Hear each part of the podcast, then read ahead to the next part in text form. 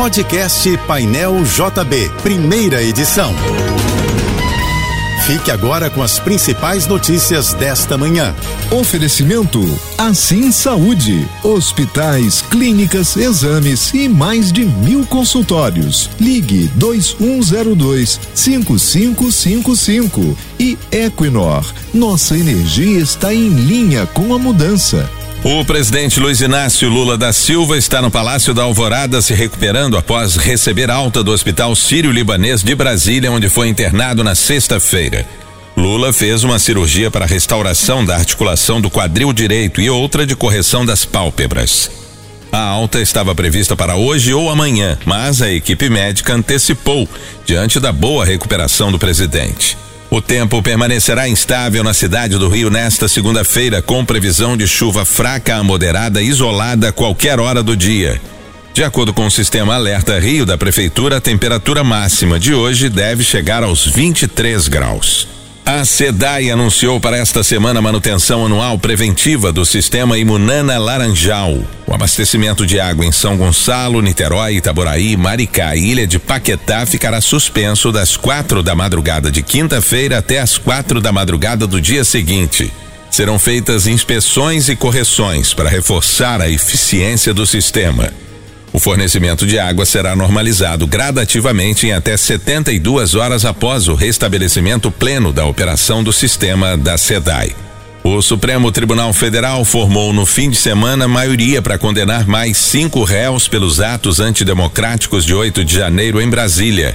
O julgamento ocorre no plenário virtual do STF e vai terminar hoje. Até agora seguiram Alexandre de Moraes, relator do caso, os ministros Edson Fachin, Dias Toffoli, Gilmar Mendes, Rosa Weber e Cristiano Zanin, que divergiu pontualmente quanto às penas aplicadas aos réus. Somadas, as penas chegam a 71 anos em regime fechado, mas ainda não há maioria para estabelecer o tempo de prisão. A terceira edição do Rio Innovation Week vai acontecer entre amanhã e sexta-feira no Pier Mauá, na região central do Rio. Entre as personalidades do mundo da música recém-divulgadas que participarão do evento como palestrantes estão Anitta, Martinho da Vila e Chico Brown, cantor e compositor filho de Carlinhos Brown. A edição deste ano do Rio Innovation Week contará com a presença de cerca de 1.500 palestrantes mais de 130 mil pessoas são esperadas pela organização do evento, que tem como objetivo incentivar a tecnologia e a inovação.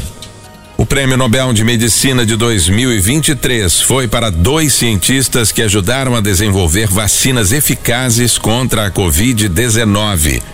Os trabalhos sobre RNA mensageiro da bioquímica húngara Katalin Karikó e do pesquisador americano Drew Weissman abriram caminho para o desenvolvimento de imunizantes contra a doença. Os nomes dos vencedores do Prêmio de Medicina foram anunciados nesta manhã pela Assembleia Nobel da Universidade Médica do Instituto Karolinska, na Suécia. Kathleen Caricó e Drew Weissman vão dividir cerca de 5 milhões de reais e também receberão diplomas e medalhas de ouro de 18 quilates. A festa de premiação será no dia 10 de dezembro em Estocolmo. O Aeroporto Internacional do Rio ganhou aumento na frequência de voos. Aviões de Porto Alegre, Campina Grande, Porto Seguro e do Aeroporto de Navegantes em Santa Catarina passaram a ter o terminal Tom Jobim como opção de destino. Ainda neste mês de outubro, o Galeão terá voos para Caxias do Sul, Florianópolis, Roma e Frankfurt. A Agência Nacional de Aviação Civil confirmou que o Aeroporto Internacional do Rio vai atender 44 destinos até o fim do ano. Esse aumento progressivo nos voos faz parte de um projeto de maior aproveitamento do terminal Tom Jobim e redução do fluxo de passageiros no aeroporto Santos Dumont. Uma mulher de 104 anos de idade se tornou a pessoa mais velha a saltar de paraquedas.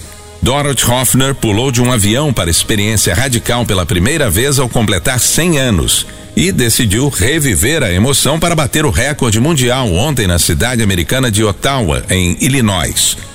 Até então, a paraquedista mais velha do mundo era a sueca Ruth Linnea Larsson, que bateu a marca em maio do ano passado, quando tinha 103 anos de idade.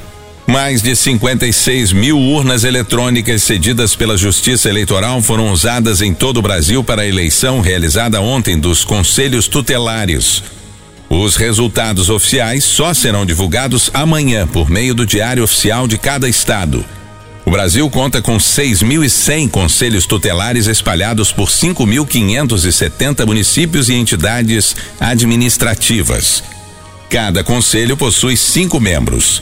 Os novos conselheiros tomarão posse em janeiro do ano que vem para um mandato de quatro anos. Os conselhos tutelares são órgãos permanentes e autônomos que fiscalizam entidades de atendimento infanto-juvenil, tanto do poder público quanto da sociedade civil. Depois de vencer Catar e República Tcheca no fim de semana, a seleção brasileira masculina de vôlei vai enfrentar a Alemanha pelo pré-olímpico amanhã. O jogo será no Maracanãzinho às oito e meia da noite. O Brasil está no grupo A, ao lado de Catar, República Tcheca, Alemanha, Ucrânia, Cuba, Irã e Itália. As equipes se enfrentam em turno único e as duas melhores garantem vaga nos Jogos Olímpicos de Paris no ano que vem. Você ouviu o podcast Painel JB, primeira edição.